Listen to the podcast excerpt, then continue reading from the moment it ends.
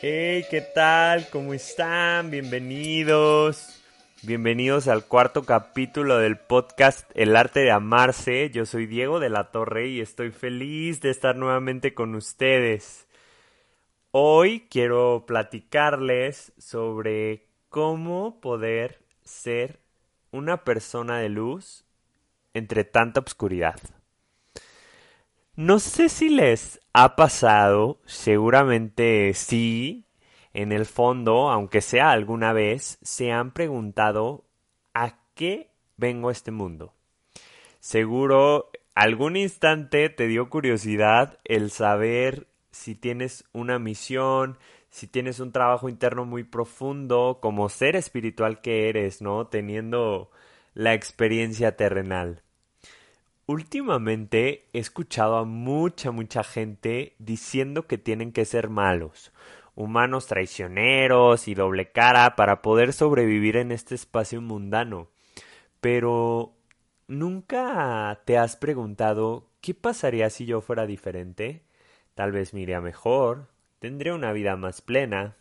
No lo sé.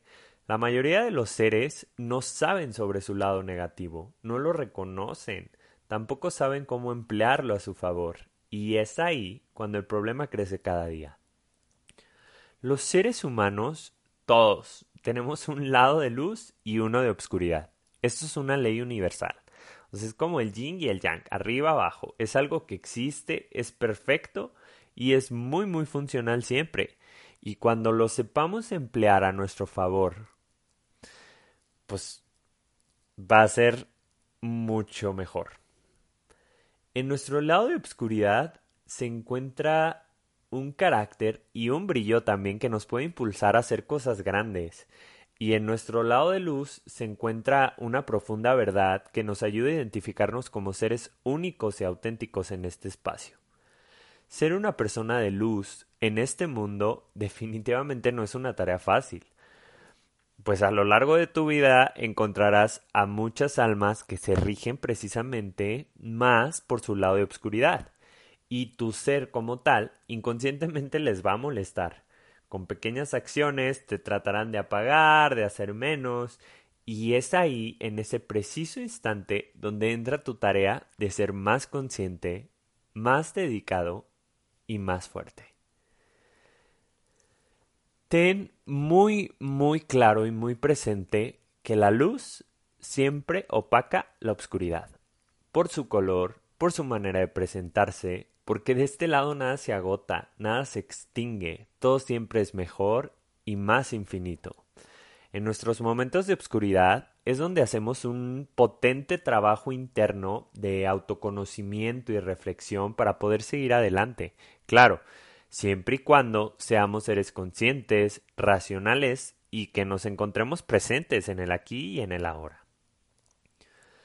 Desde el momento en el que nacemos, ya llegamos con una chispita personal, o sea, con ese brillo, esa particularidad con la que viviremos siempre a lo largo de nuestra vida.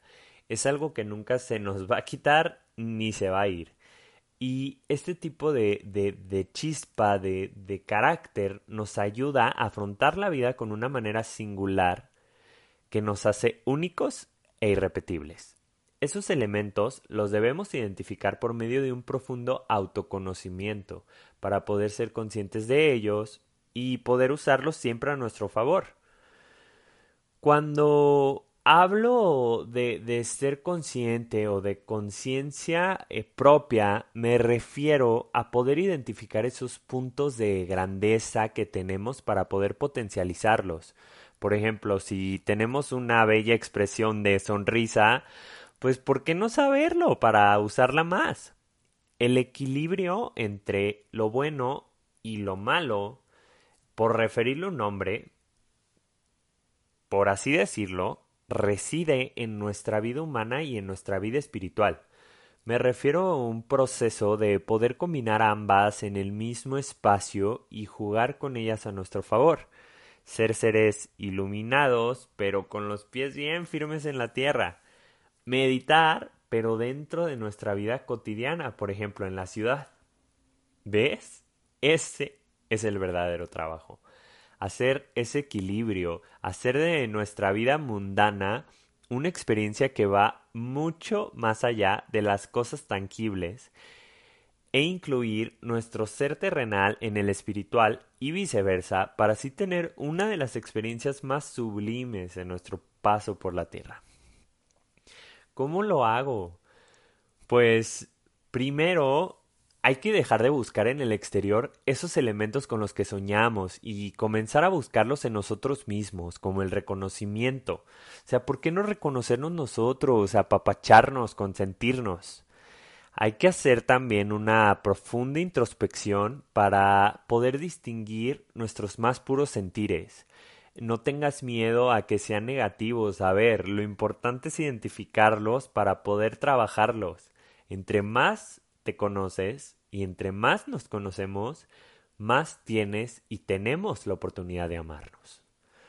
No abandonarnos, no permitir que nadie nos defina.